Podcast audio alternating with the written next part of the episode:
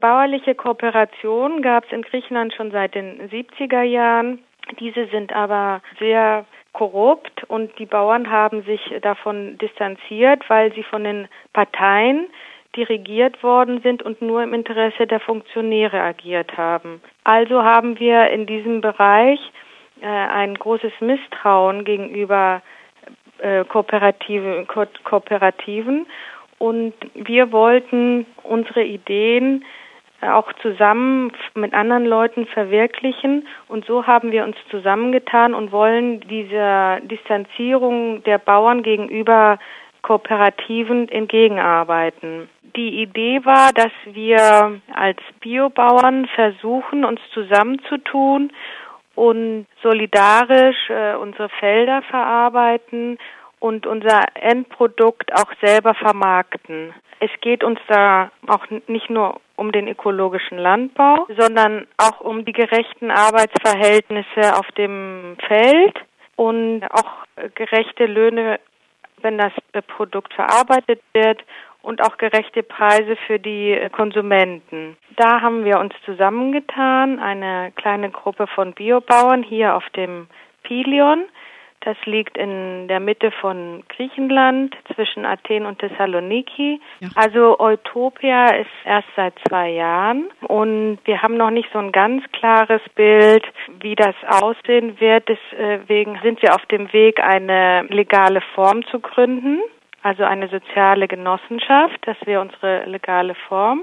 Wir sind ungefähr zehn Personen, die aber auch nicht alle Bauern sind, weil manche von den Bauern wollen nicht in der Abfüllanlage und in der Weitervermarktung weiterarbeiten, weil sie auch nicht die Zeit dazu haben. Und es gibt auch ein paar Leute, die dann in der Weiterverarbeitung mitmachen wollen. Es ist sehr verbreitet, auch in Griechenland, dass Immigranten für Hungerlöhne im Bereich der Landwirtschaft arbeiten und in sehr schlimmen Bedingungen auch wohnen müssen.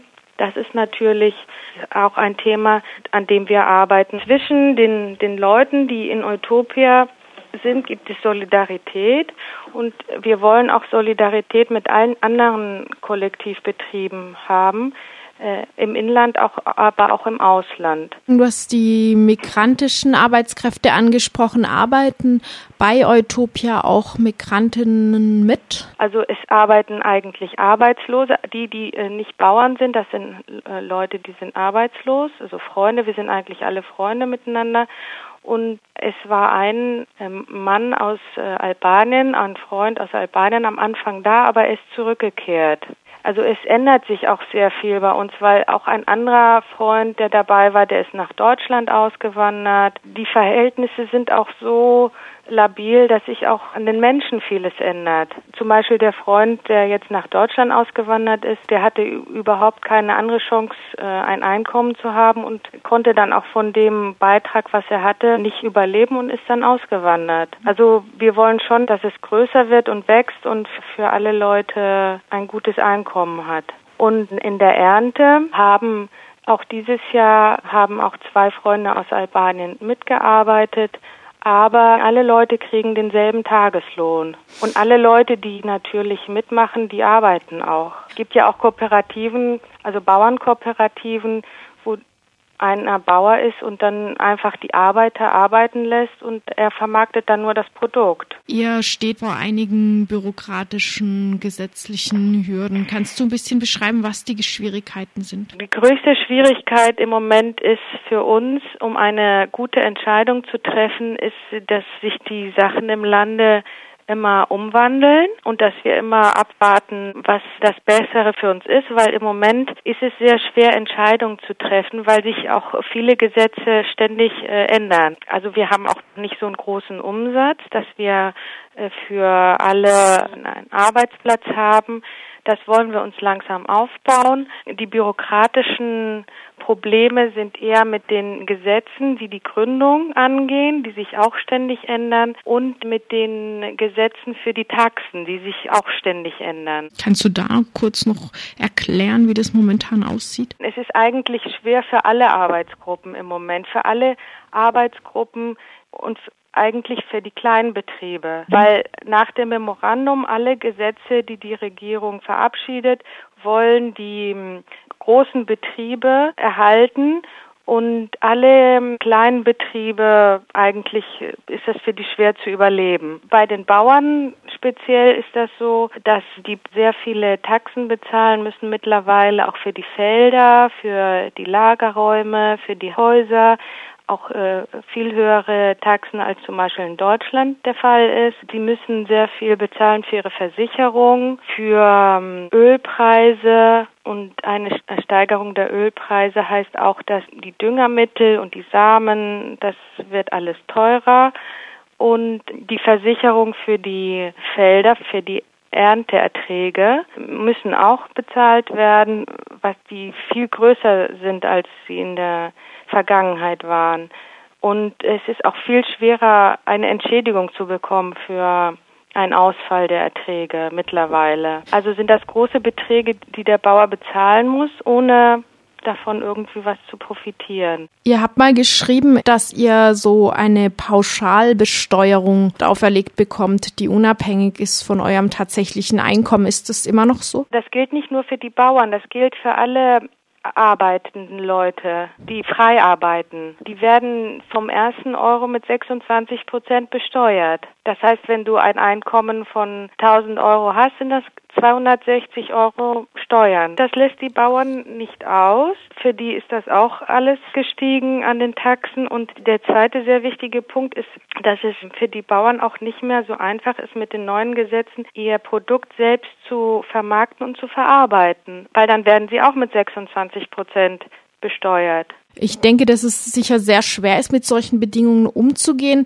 Seid ihr denn mit anderen Kollektivbetrieben, bäuerlichen oder auch anderen vernetzt, um euch vielleicht über diese Schwierigkeiten und über Lösungsmöglichkeiten auch auszutauschen? Nach dem Memorandum haben sich kleine Kollektivbetriebe wieder langsam in Griechenland gebildet, aber eher in den Städten und eher im Bereich der kleinen Restaurants. Da haben sich fünf oder zehn Leute zusammengetan und haben kleine Cafés gegründet und haben versucht, auch so gegen die Arbeitslosigkeit zu kämpfen. Das war früher nicht so, dass wir so viele kleine Kollektivbetriebe in den Cafés haben. Die heißen hier Café oder kann man ein bisschen Alkohol trinken, was Kleines essen. Und in Thessaloniki und in Athen sind sehr viele solche Cafés entstanden. Wir haben mittlerweile kleine Kollektivbetriebe im Bereich der Buchhandlungen, im Bereich der kleinen Biogeschäfte, einen kleinen Verlag, das ist auch ein Kollektivbetrieb.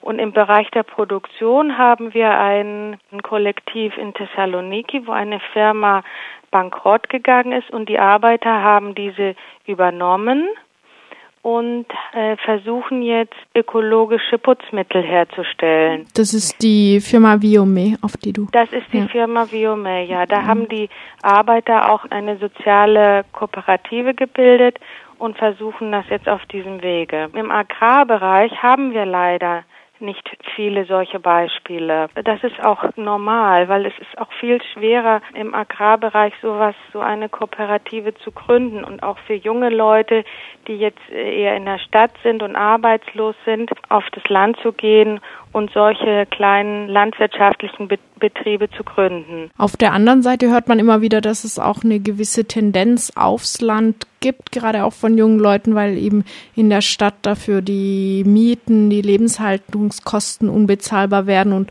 auf dem Land vielleicht eher noch familiäres Wohneigentum besteht, was dann eine andere Basis zum Leben bietet. Oder beobachtest du das nicht so? Es ist schwer zu sagen. Es gibt vielleicht so eine Tendenz, aber es ist auch nicht so, wie das jetzt beschrieben wird von den äh, Medien. Die Regierung hat auch sehr doll dafür plädiert, dass die Leute äh, aufs Land sollen, aber die Bedingungen sind nicht dafür da und viele Leute gehen dann auch wieder weg. Also man muss sich ja eine Basis schaffen, von der man auch leben kann. Bei der Landwirtschaft dauert das wirklich lange, bis man äh, ein gutes Einkommen davon hat. Mhm. Du hast es jetzt vorhin schon ein bisschen angedeutet, wenn es erstmal gelingt, Kollektivbetriebe aufzubauen, sei es jetzt in der Landwirtschaft oder eben Cafés in Städten oder andere Betriebe, siehst du das tatsächlich als einen gangbaren Weg mit der von der EU und Deutschland beförderten Sparpolitik in Griechenland irgendwie umzugehen, sein Leben doch noch irgendwie zu meistern? Also die Bedeutung von diesen kleinen Kollektivbetrieben ist sehr groß. Es ist auch ein Ausweg für Menschen, gegen die Arbeitslosigkeit zu kämpfen und zu versuchen, selbst Initiativen zu gründen und auch nicht nur zu erwarten, dass irgendwas von dem System kommt. Das System, das sowieso in, in dieser Zeit die Menschen nur in die Abseite drückt. So lebt auch die Hoffnung weiter und die Träume. Und das ist eins der wichtigen Sachen, die heutzutage fehlen. Auch so der Blick in die Zukunft. Von Utopia glauben wir, dass diese Kollektivbetriebe sehr wichtig sind und sie müssten in allen Bereichen der Produktion stattfinden und miteinander arbeiten, weil zum Beispiel auch wir unsere Produkte nicht an Händler weitergeben wollen, sondern an diese Cafés halt oder an diese kleinen Biogeschäfte und wir uns so gegenseitig auch zusammenarbeiten, uns gegenseitig unterstützen. Ein Akteur, der einen ganz starken Wandel dieser schwierigen Rahmenbedingungen verspricht in letzter Zeit, ist die Partei Syriza, die auch in den letzten Monaten und Wochen kontinuierlich sehr positive Ergebnisse bei den anstehenden Wahlen am 25. Januar, bei den Parlamentswahlen in Griechenland vorausgesagt bekommt. Inzwischen gilt ein Wahlsieg eigentlich als ziemlich sicher, was noch nicht heißt, dass Syriza die Regierungsverantwortung wird übernehmen können.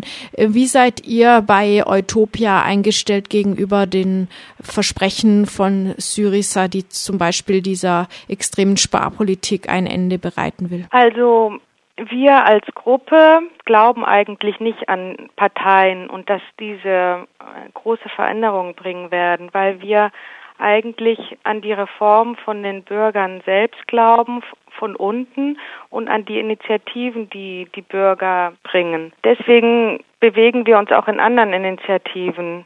Und diese Initiativen setzen sich ein für Arbeitsrechte oder für Flüchtlinge und hoffen, dass diese Bewegung immer stärker werden. Wir haben in den deutschen Medien verfolgt, besonders in letzter Zeit, wie auch diktatorisch sie mit diesem Thema der Wahlen in Griechenland umgegangen sind.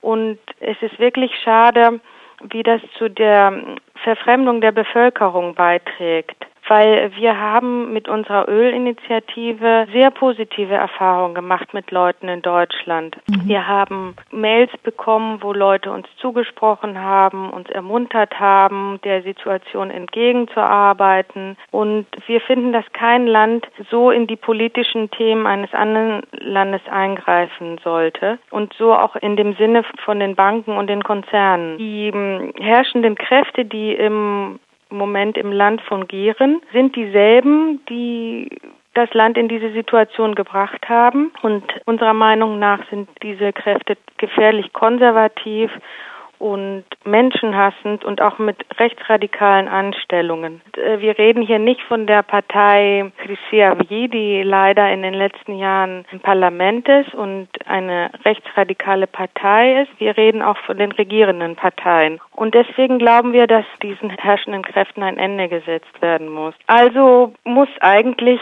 die europäische politische Elite wirklich keine Angst haben vor Syriza, dass dessen Pläne so extrem sind. Aber wir glauben, dass sie eher Angst haben, dass ein solcher Wechsel in der Regierung von Griechenland ein Ansporn sein wird, dass sich auch in der Bevölkerung Bewegungen zeigen und auch in den anderen Ländern, besonders im Süden von Europa.